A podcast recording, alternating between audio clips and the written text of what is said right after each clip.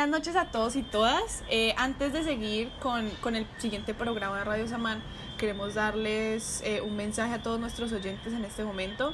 Eh, que sabemos pues que esta semana de pronto pueden empezar ya los trabajos un poquito más complicados y la exigencia académica va subiendo. y con eso también los niveles de estrés, de ansiedad. Entonces, antes de empezar, queremos decirles que ánimo, que ustedes pueden con todo lo que se proponen y que un semestre académico pues no tiene por qué ser tan dañino para su salud psicológica y emocional. Entonces nada, queremos decirles que, que ustedes pueden con toda y que a darle duro este semestre. Sí, a lucharla, que sí, siempre se puede, uno siempre la saca. Eso. Listo, ahora sí, siguiendo con nuestro contenido habitual. Bueno, bienvenidos a Ciencia Trifásica, ciencia y ficción en un solo plato. Eh, bueno, recuerden que nos pueden seguir en Instagram como arroba trifásica, eh, que sería T-R-I-F-A-S-C-I-C-A. Listo, entonces antes, bueno, para, para empezar con este tema, queríamos como preguntarles si, si recuerdan eh, la película de los Piratas del Caribe, que seguramente así no se la hayan visto, un poquito saben de eso.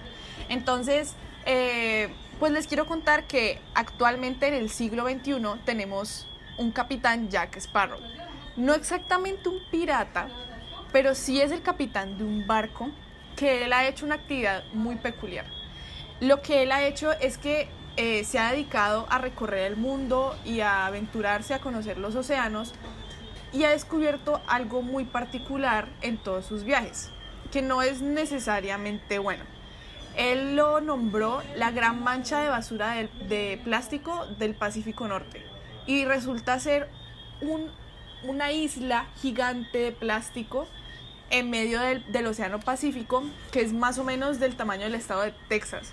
O sea, imagínense... Uno de los estados más grandes de Estados Unidos. Exacto. y, es que el tamaño es, es, es, enorme. Imagínense ustedes estar atravesando una mancha en el océano y está rodeado no de agua, sino de plástico, de botellas, de envoltorios, de todos esos derivados del petróleo eh, y en medio del océano, un lugar donde se supone que no debería haber esa cantidad de plástico.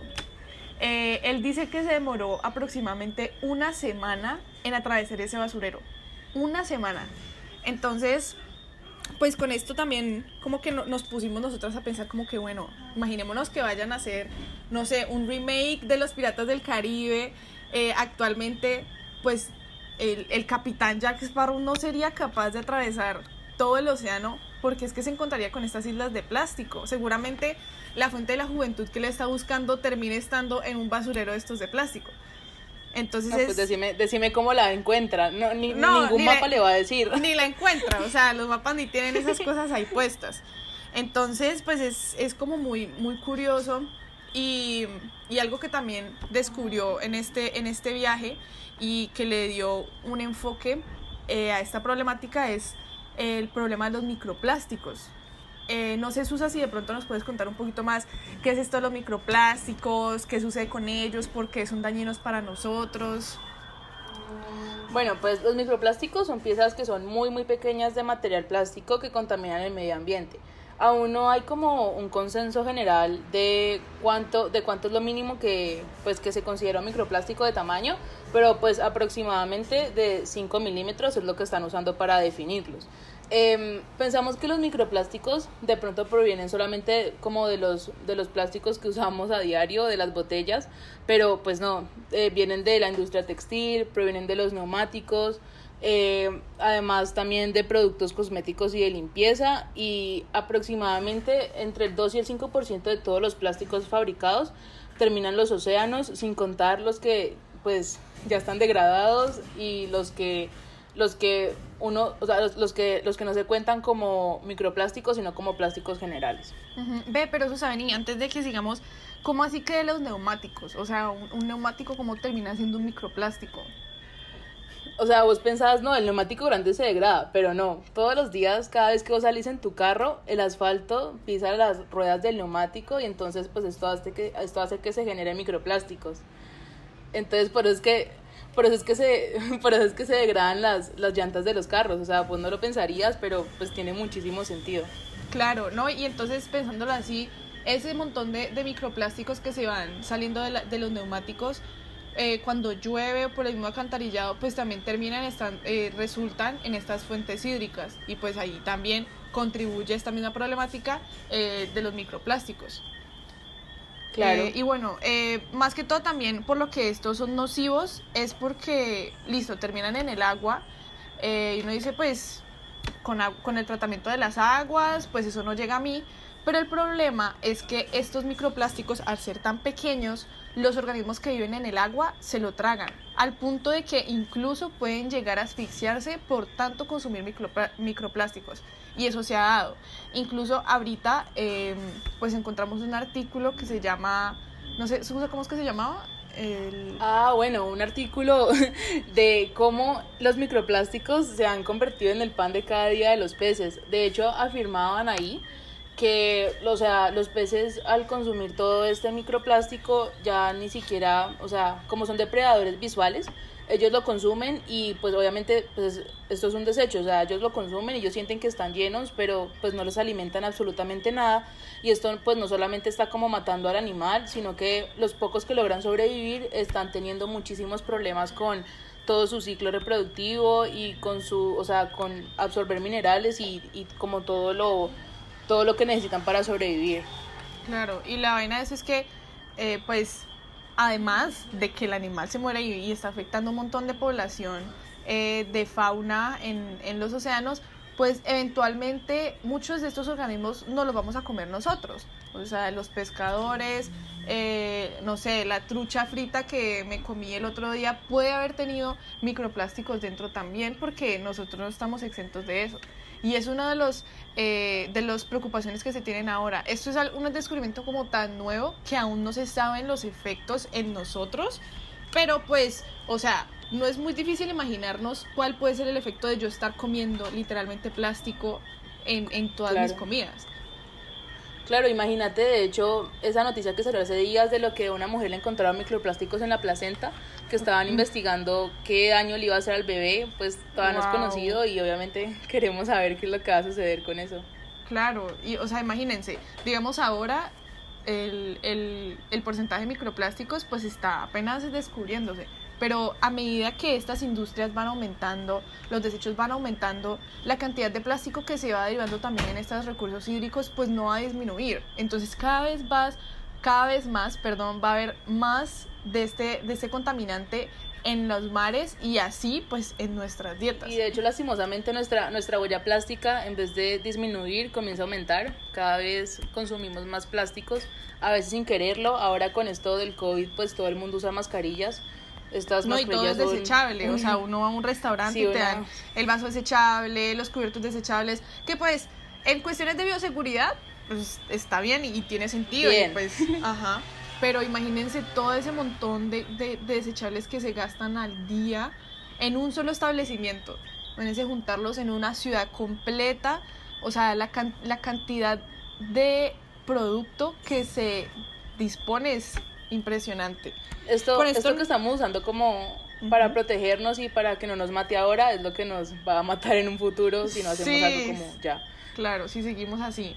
Bueno, nosotras eh, nos gustaría también compartirles algo que, que descubrimos con esto de la huella de plástico, porque pues uno se pregunta, ¿no? Para, para saber, bueno, y entonces mi huella de plástico, pues, ¿cuál es? O sea, yo ¿Cuál qué es? tanto plástico eh, que estoy usando, tal. Entonces buscamos en internet un cuestionario eh, que nos ayuda a definir nuestra huella de plástico. Entonces, eh, pues si quieren ustedes, eh, si, si les gustaría hacer esta, este cuestionario con nosotros en este momento, pues están más que invitados.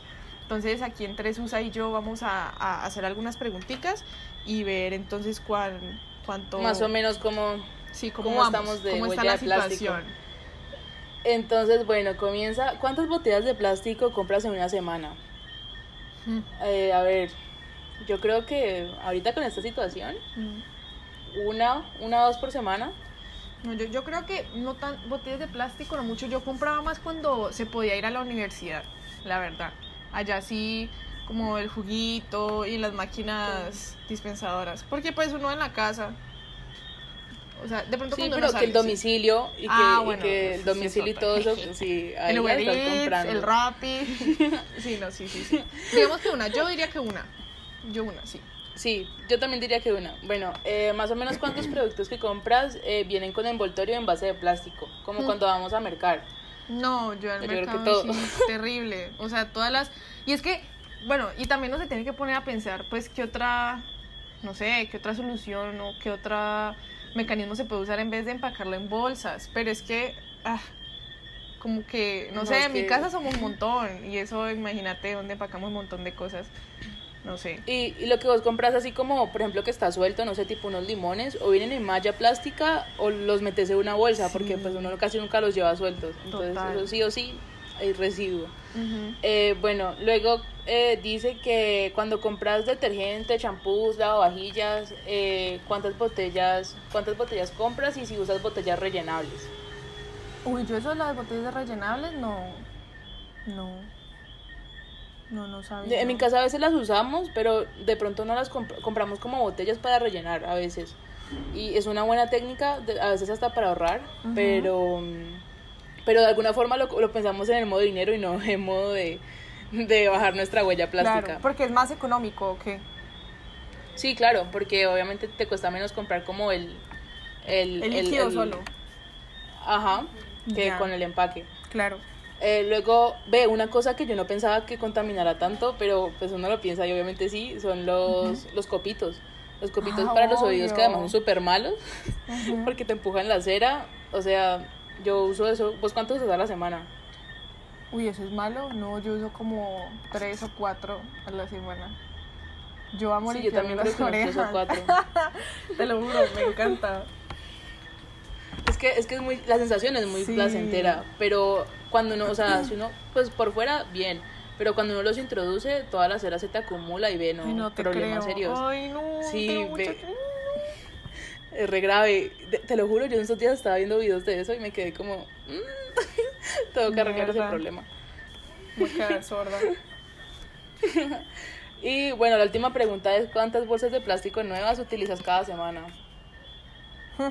No, pues es, o sea, la mayor es con lo, lo- lo del mercado, como por ahí 20 o más. Mm. Sí, claro que creo. la vaina es que eh, aquí en mi casa sí la reutilizamos siempre, siempre, siempre, siempre. O, o para recoger el popo a la gata, o para, no sé, hacer una cosa, o cuando me voy a hacer con el pelo y me cubro el pelo con una chuspa. O sea, sí se reutiliza. Sí, no, pero por lo menos les están dando un segundo uso, porque es que hay gente que las, las usa para ir al supermercado y luego las bota y es como, no, por favor, aunque sea para guardar la basura. Eh, bueno, ya terminando nuestra huella de plástico con esto, eh, podemos ver que, ok, hacemos acá en, la, en, la, en, la, en el simulador que estamos usando de la huella, nos aparece una larga lista, así como puros emojis de plástico para uno hacerle scroll y ver cuánto plástico usas en un año. Y pues la verdad la lista está bastante larga. Dice que si todo el mundo eh, tuviera el mismo consumo, produ- produciríamos muchas más piezas de plástico al día. O sea que O estamos sea, repaila. paila. Conclusión, Sí, no. llórela. Pero... Conclusión, huella de plástico dañina. Sí, entonces es, esto es más que todo como para hacerle la invitación de, de pensarse estos comportamientos que son chiquiticos, pero en, en cúmulo, pues eso como que contribuyen al problema. Y mira, Susa, que una cosa como que a mí me llama mucho la atención y que aporta muchísimo a esta problemática de los plásticos y de los microplásticos es la- las empresas textiles y la las empresas de moda, particularmente algo que está muy, muy de moda, de la industria de la moda, eh, en estos tiempos, es la moda rápida o el fast fashion. Eh, pues esta moda rápida es como este tipo de artículos que salen muy rápido, que son muy económicos, eh, por cierto, sospechosamente económicos, porque, a ver, como dicen, de eso bueno, de eso tan bueno no dan tanto. De eso tan bueno no dan tanto. Ajá, sí. Eh, entonces, pues, a ver, a costa de que sea tan económico, que sea pues muy asequible eh, y pues que uno compra y compra y compra, pues ahí también está como su lado oscuro. Y es que ambientalmente, pues es súper malo.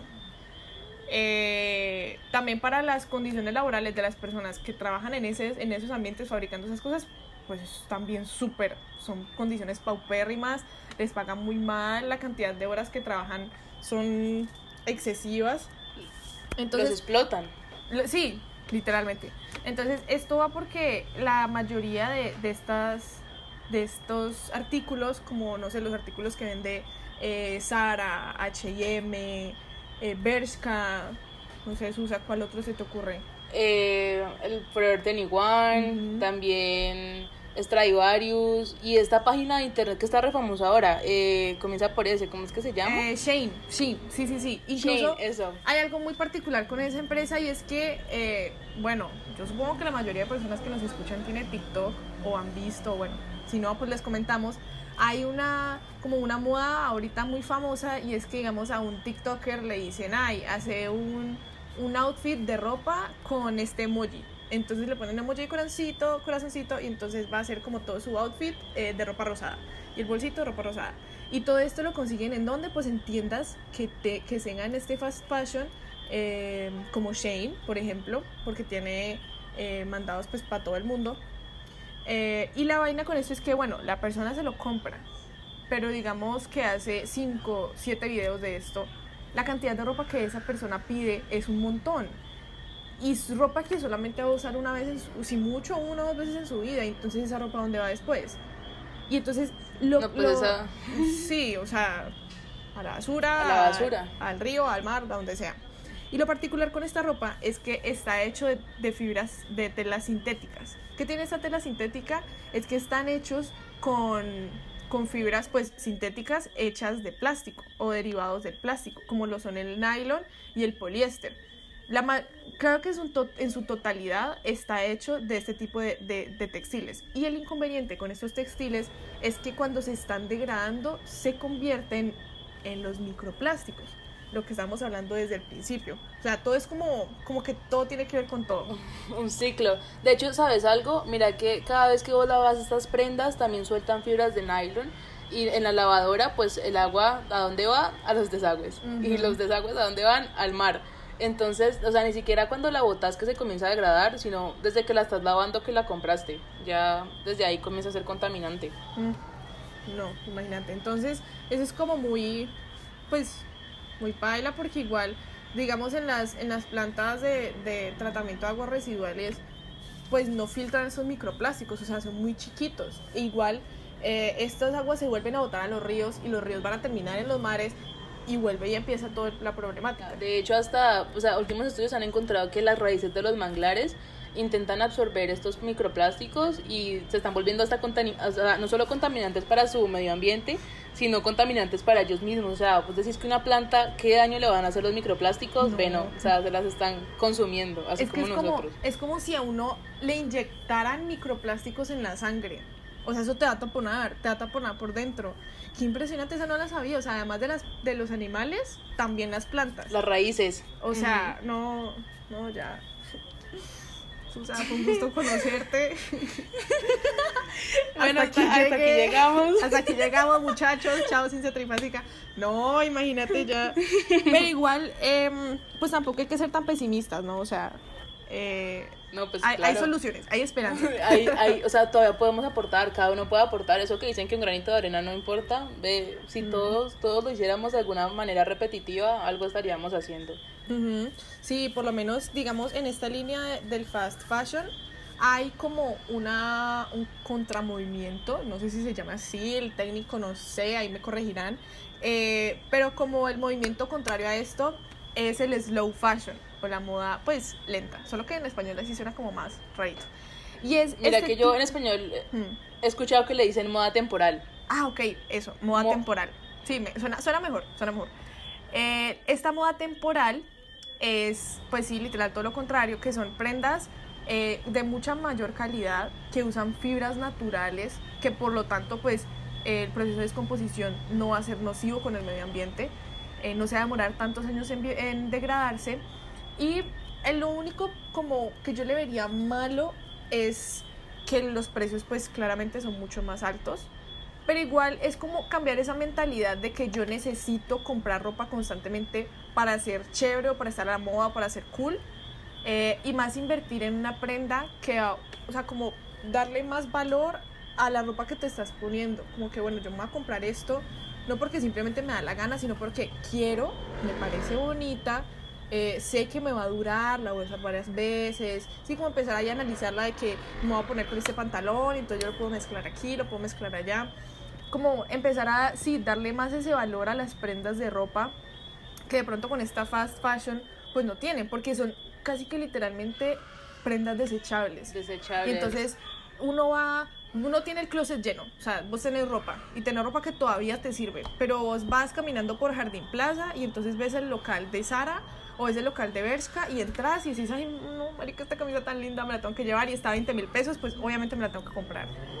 Entonces, pues como pensar más, es de verdad necesario que yo compre esta camisa y si es necesario, ¿cuál es el daño que yo estaría haciendo con esta prenda? Si puedo prescindir de ella o no. Eh, mira que por lo menos, por ejemplo, cuando entré a la universidad, no sé, como que yo decía, no, básicas blancas porque pues son muy fáciles de usar. Entonces yo iba a tenis y cada camiseta 20 mil, me compraba tres camisetas, ve, me duraron un semestre, no aguantan la lavada. Si yo me hubiera comprado una camiseta de algodón mucho más fina, que me lo hubiera podido igual poner con las pintas que yo a la universidad, que son re básicas. Entonces es como, ahí a la larga vos ves el ahorro y también ves un producto que de verdad te está sirviendo y te va a durar mucho tiempo. Sí, y es, y es empezar como a ver este tipo de, de emprendimientos. También está mucho en, en, que también es moda, pero pues es como algo un poquito más razonable y es en esta moda de apoyar lo local. Hay muchos vendedores, incluso podemos usar una herramienta tan asequible como Instagram, un montón de, de, de, emprendimientos que usan ropa eh, pues artesanal, hecha de algodón, eh, hecha por personas de aquí locales. O también hay una empresa que está haciendo prendas de, de plástico biodegradado, que eventualmente recurre en la misma problemática de los microplásticos, pero es como plástico que ya estuvo ahí, ¿sí? Entonces como que están recuperando y le están dando más vida eh, útil a ese plástico que pues ya había sido desechado. Eh, eso y pues también hay muchas otras soluciones que no tienen que ir necesariamente en la línea de la ropa, que pues igual hay un montón, como lo son también eh, la ropa de segunda o el intercambiar prendas con compañeros o esta aplicación que, que me mencionaste, Susa, ¿cómo es que se llama? Se llama Go Trendier. Entonces uno pone su ropa y ve, yo ya he vendido dos camisetas, un par de zapatos por ahí. La gente te consigna la plata y vos la puedes volver a invertir en otra ropa de segunda. Y que igualmente venden ropa a veces de un solo uso, un vestido que vos te compraste por unos 15 y lo quisiste vender. Entonces, claro, o sea, al fin y al cabo sigue siendo ropa sintética que va a terminar de alguna forma en la basura en su momento, pero igual le está dando más, más tiempo, de, tiempo de vida. Claro. No, y, y es chévere porque también pasa mucho de que, eh, como este tipo de, de influencers que compran bolsadas de ropa en Shein, en línea o Forever 21 o bueno, cualquiera de estos eh, de estas empresas de, de, moda rápida y pues que van a usar eso otra vez, o sea, si ya tienen el closet lleno, tienen un montón de ropa, hasta les regalan ropa, pues ¿qué hacen? La venden y ese es como ese tipo de, de artículos que, que Susa dice que ves en la aplicación, que solo tienen un uso, que están prácticamente nuevas, entonces pues huelen todavía a nuevo, huelen a tienda. Y las compras por la aún más baratas de lo, de lo que las venden, pero, pero igual les vas a dar pues, más tiempo de uso. Claro, claro, y también, eh, digamos, ya pues como otras cosas, eh, en, como en, en, hábitos muy específicos, como lo que usas para desmaquillarte, lo que usas para cepillarte los dientes, para tu aseo personal, eh, por ejemplo, estos cepillos de bambú, que uno dice, ah, pues qué maricada, eso está de moda ya eso al, al, final pues no sirve para nada. Pero si uno se pone a ver, sí, porque listo, igual eso es desechable y lo vas a dejar de usar en algún momento, pero siendo de madera, cuando vaya a parar a un, no sé, a un océano, a un bosque, a un basurero, el tiempo en que se va a degradar eso, pues va a ser muchísimo menor a un cepillo de dientes de plástico. O sea, el plástico tiene un tiempo de descomposición muy, muy largo. Y, y, que no solo es no solo es el mango lo que es biodegradable en el cepillo de bambú sino también las cerdas uh -huh. que por lo menos las cerdas de los cepillos normales son las que más contribuyen al problema de los microplásticos uh -huh. y entonces las, las cerdas de los cepillos biodegradables son en base de carbón y creo que otros materiales también que obviamente permiten que cuando llegue su momento no se demoren esos millones de años en degradarse sino pues mucho mucho menos tiempo Eh, igualmente también hay, hay otros tips que uno puede usar a diario, ¿no? Eh, lo que vos decías de, lo, de los desmaquillantes, esto me parece fundamental porque uno, una, pues, como mujer siempre piensa como en la toalla desmaquillante, que neutrógena, que todo de qué, que todo eso. Y, y ahora están vendiendo super pads desmaquillantes eh, de microfibra que son súper sencillos. Eh, también, así de simple como comprarse un termo, dejas de comprar botellas de, de botella, botellas de refrescos, de agua. O usar vasos plásticos para tomar agua también. O sea, con la botella estás supliendo eso y pues es más lindo. O sea, es, tu propia botella, es una botella super cute. Más asteric. Ajá. sí, eh, también eh, comprarse un pitillo reutilizable. Ve, yo me compré un juego de tres pitillos por 10 mil. Es, un, es una inversión que todos podemos hacer y le estamos ayudando al mundo.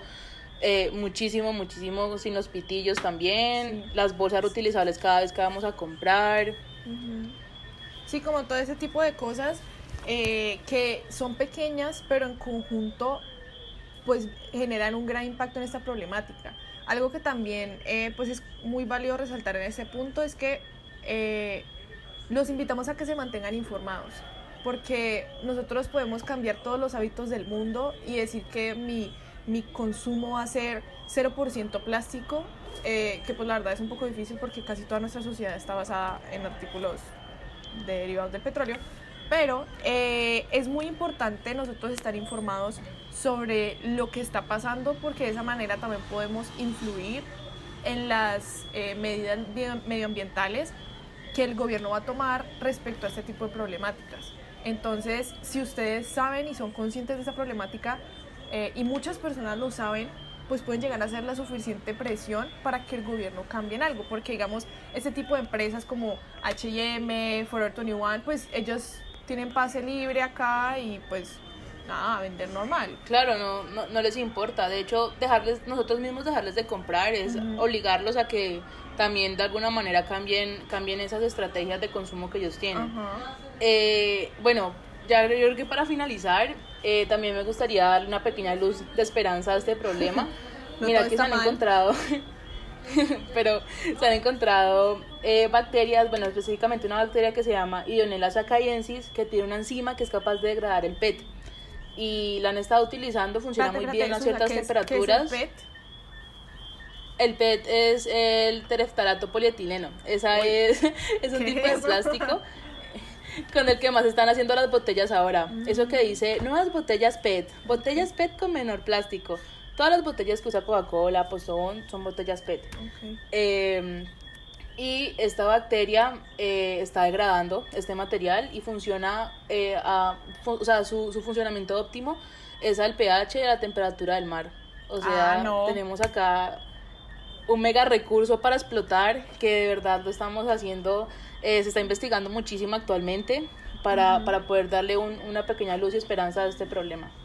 No, súper chévere. Entonces, esa era la, invitación de hoy, eh, a que se informen, a que lean, a que compartan eh, tipos de recursos que los informan sobre problemáticas actuales, como la sección de hoy de Ciencia Trifásica. eh, compártanlo con sus compañeros si les gustó, si les parece algo importante. Y bueno, hasta aquí llegamos. esperamos que les haya gustado esta cucharada de conocimiento.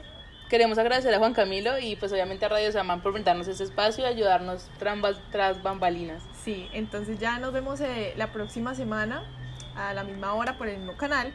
Eh, esperamos que lleguen muy hambrientos de conocimiento, eh, que nosotros vamos a estar aquí ah, para, para proporcionarles. para hablarles siempre de todo esto. Y recuerden que hoy les habló Luisa Giraldo y Susana Gómez.